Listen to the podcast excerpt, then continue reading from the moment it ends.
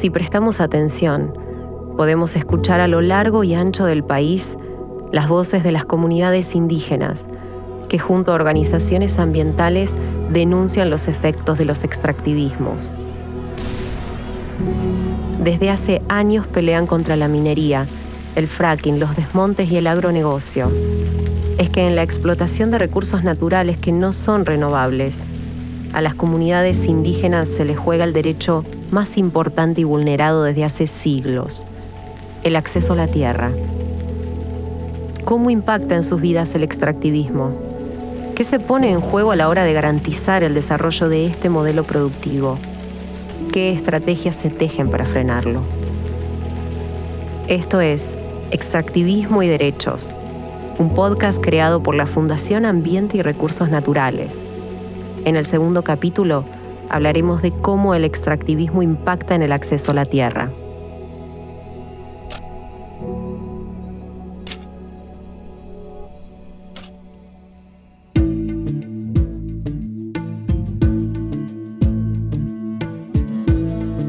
En Argentina, el Estado reconoce que existen 955.000 personas de pueblos originarios, pero esta información no es precisa.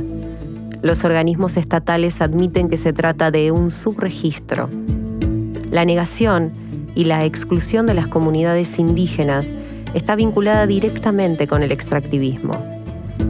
La apropiación de los territorios donde viven y trabajan desde hace siglos ha sido clave a la hora de desarrollar grandes proyectos extractivos. Si bien en Argentina hay leyes y tratados internacionales de derechos humanos que los protegen, están lejos de cumplirse. Silvina Ramírez es doctora en Derecho, docente y miembro de la Asociación de Abogadas y Abogados de Derecho Indígena, AADI, y nos habla del vínculo del Estado con las comunidades originarias. Es el Estado el que debería proteger los derechos indígenas y garantizarlos, y es el Estado el que finalmente los persigue a través de una de sus patas, que es el Poder Judicial, eh, los criminaliza, los hostiga y termina juzgándolos muchas veces por querer gozar de por ejemplo, su derecho territorial, que es el ejemplo más claro en donde los pueblos originarios que son víctimas de la violación recurrente de sus derechos pasan a ser eh, victimarios y son juzgados por usurpadores. Eh, cuando en realidad lo que están haciendo es ni más ni menos que recuperar el territorio. Pero ¿con qué herramientas legales cuentan los pueblos originarios para defender el acceso a sus tierras? Ramírez nos lo explica. Podemos mencionar la Convención sobre la Diversidad Biológica, las metas de Aichi para la diversidad biológica, a nivel local la ley de parques nacionales, la ley de bosques, la ley de glaciares. El punto es su incumplimiento. Otra vez estamos frente a una situación en donde existe un marco normativo tal vez no suficiente, pero eh, sí potente para proteger eh, las zonas en donde avanza las actividades extractivas en Argentina y sin embargo esas leyes son incumplidas tanto por particulares como por el Estado Nacional y los estados provinciales y su inejecución es llevada a los tribunales también con un resultado incierto. En cuanto al acceso a la tierra de las comunidades indígenas, podríamos decir que es uno de los derechos más recurrentemente vulnerados, los derechos territoriales. Y en Argentina, si bien está incluido, digamos, en el artículo 75, inciso 17 de la Constitución, el derecho a la propiedad comunitaria indígena, sin embargo, otra vez este derecho eh, no está garantizado.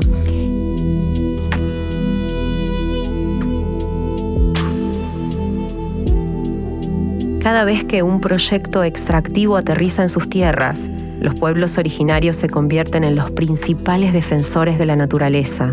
Se enfrentan a la falta de información, se vulnera su derecho al consentimiento libre, previo e informado, y viven bajo amenazas y persecuciones.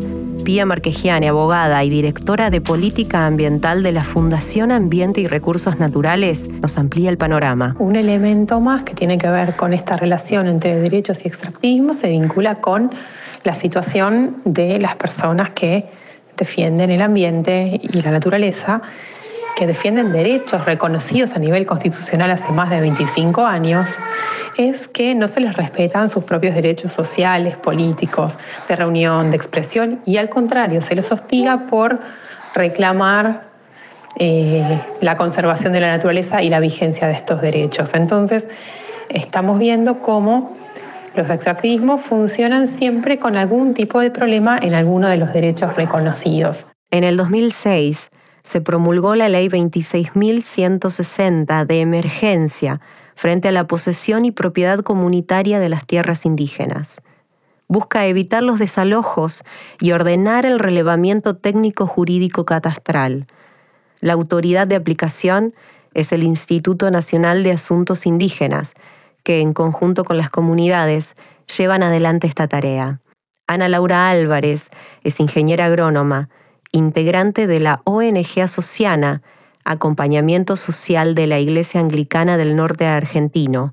Preside la Red Agroforestal Chaco Argentina, REDAF, y nos habla de la situación actual de esta ley. La implementación de la ley 26.160, que prevé un relevamiento de las áreas eh, ocupadas actualmente por comunidades indígenas, y en muchos casos esta ley está, eh, se está cumpliendo en estos últimos dos o tres años, siendo que, ha sido sancionada en el año 2006 y eh, en los años que han transcurrido hasta que realmente se implemente, se han producido eh, superficies enormes de deforestación de áreas que seguramente hubieran sido delimitadas por esta ley como parte del territorio de comunidades en la región.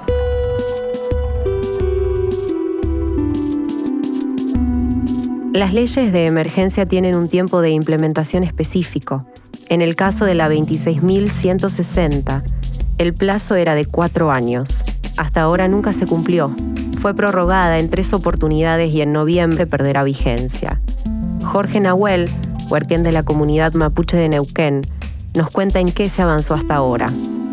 Se ha eh, relevado un tercio de las 65 comunidades, entonces los otros dos tercios están absolutamente librados a su suerte eh, y de alguna manera son, es un aspecto que debilita nuestra postura frente al, avance violento de los extractivistas que aprovechan de la falta de seguridad sobre las tierras para cerrar acuerdos con los estados, provincial y nacional, y de esa manera creer que tienen carta libre para ingresar. Macri no se ocupó en absoluto de aplicar esa ley eh, a través del INAI, y en lo que va de estos dos años de gobierno peronista tampoco, eso no, nos debilita este, y y, por otro lado eh, instala al gobierno nacional y provincial en, una absoluta ilegalidad, porque ellos tienen una obligación de cumplir con esa ley, no es una concesión o un favor que le estamos pidiendo, sino de que salgan ellos de la ilegalidad al no cumplir con lo que mandata la ley 26.160.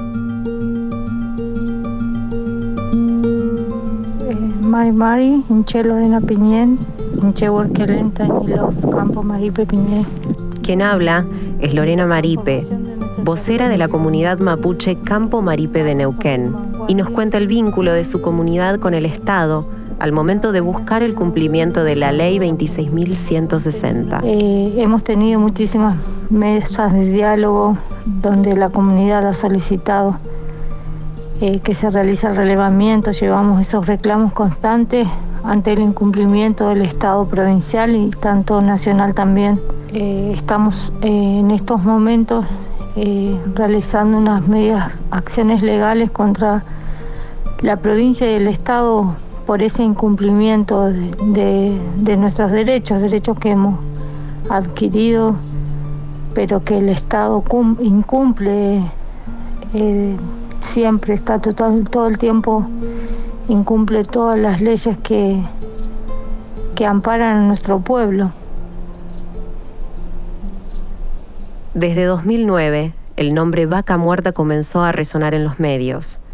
Es la segunda reserva de gas no convencional del mundo. Y desde ese año, 31 empresas se instalaron en la zona para explotar los recursos naturales del sur del país. Pero ¿qué pasa con las comunidades que viven ahí desde hace siglos? ¿Cómo se transformó el territorio? Lorena Maripe es la cuarta generación de habitantes de Campo Maripe y como sus antepasados, resiste el avance del fracking y el extractivismo. El impacto que tiene para nuestra comunidad vivir eh, rodeada de empresas petroleras es bastante negativo porque mm, vemos mucho movimiento todo el tiempo, mucho ruido, eh, muchísimos vehículos, movimientos de equipos pesados, mucho humo en el aire de los mecheros que están constantemente prendidos en los pozos, hay mucha contaminación en el aire, en el agua. Para Jorge Nahuel, el avance no es solo sobre recursos naturales.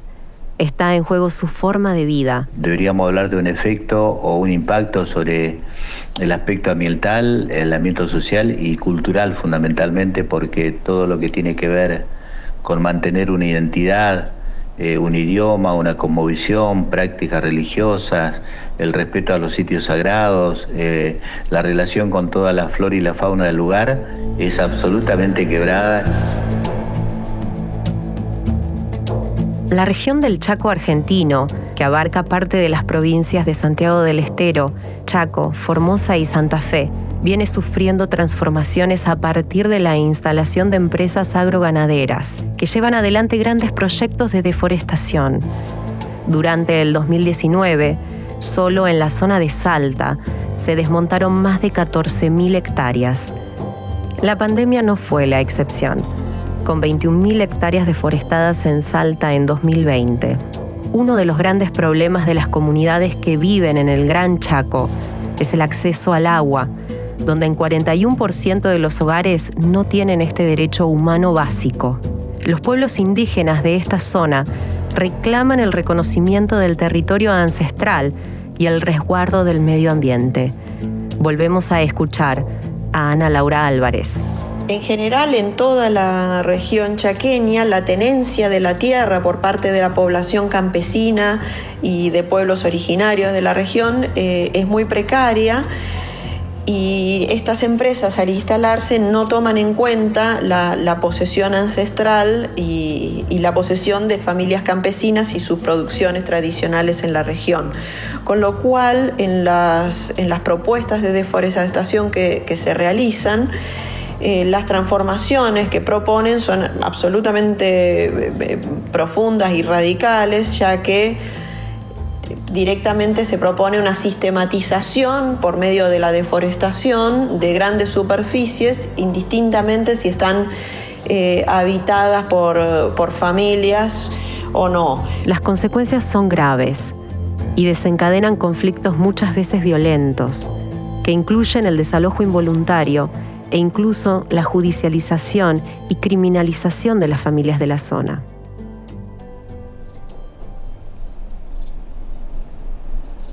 A 48 kilómetros de General Balivián, en el departamento San Martín, las comunidades Huichí de Laguna Cuchuy reclaman asistencia humanitaria desde el año pasado.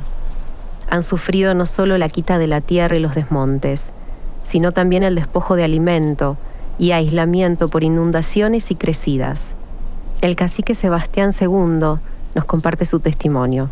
Bueno, también porque hay Sebastián II, cacique de San José. Yo creo que es el único parte que me está quedando, que yo estoy viviendo. Y no hay más monte que ese desmontado. Y no quiero más desmonte. Ya basta los desmontes. Ya. No quiero más desmonte. Es que si alguien me escucha, por favor les pido no haya más desmonte. Ya basta de desmonte. Por favor les pido que no haya más desmonte. Ya basta de desmonte. Demasiado ya han desmontado. Ya, no tenemos monte. Ante la pregunta de cuál es la alternativa a los extractivismos, son los pueblos indígenas quienes tienen la respuesta.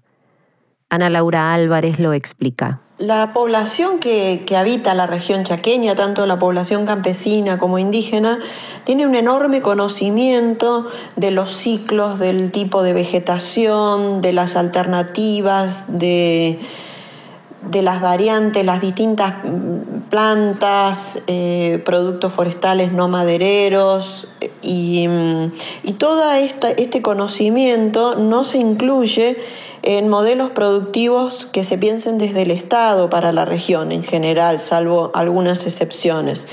Entonces, las alternativas en cuanto a proyectos o modelos productivos para, para esta región, eh, así como para otras regiones que sufren eh, otros avances del extractivismo, las respuestas están en los mismos eh, modelos que, que aplican actualmente las familias que vienen eh, habitando la región eh, ancestralmente. Nahuel agrega que es importante contar con un reconocimiento territorial indígena. Es por un lado eh, el cumplimiento de todo lo que está normado en relación a los derechos de los pueblos indígenas, porque los pueblos indígenas, cuando se, nos reconoce el derecho territorial, se nos está reconociendo también el derecho a determinar libremente qué tipo de desarrollo queremos aplicar en nuestros territorios.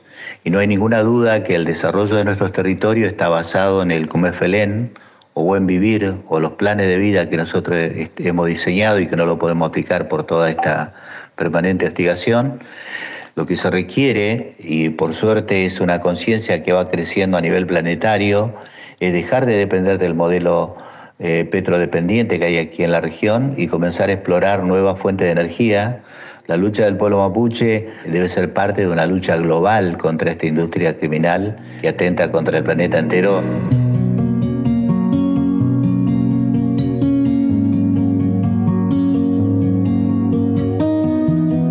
El reconocimiento territorial implica que las poblaciones indígenas puedan desarrollarse en base a su propia identidad y a la convivencia que históricamente han logrado mantener con el entorno natural. Esto no puede lograrse con un proyecto productivo basado en el extractivismo. Por eso, es urgente una ley de propiedad comunitaria indígena que garantice el título colectivo de los territorios donde las comunidades viven dar una respuesta clara a los conflictos territoriales y brindar garantías y seguridad a los pueblos originarios de Argentina. Hasta acá el segundo capítulo de Extractivismo y Derechos, un podcast original de la Fundación Ambiente y Recursos Naturales, con el apoyo de la Fundación Heinrich Böll y Open Society Foundations, junto a Derecho, Ambiente y Recursos Naturales.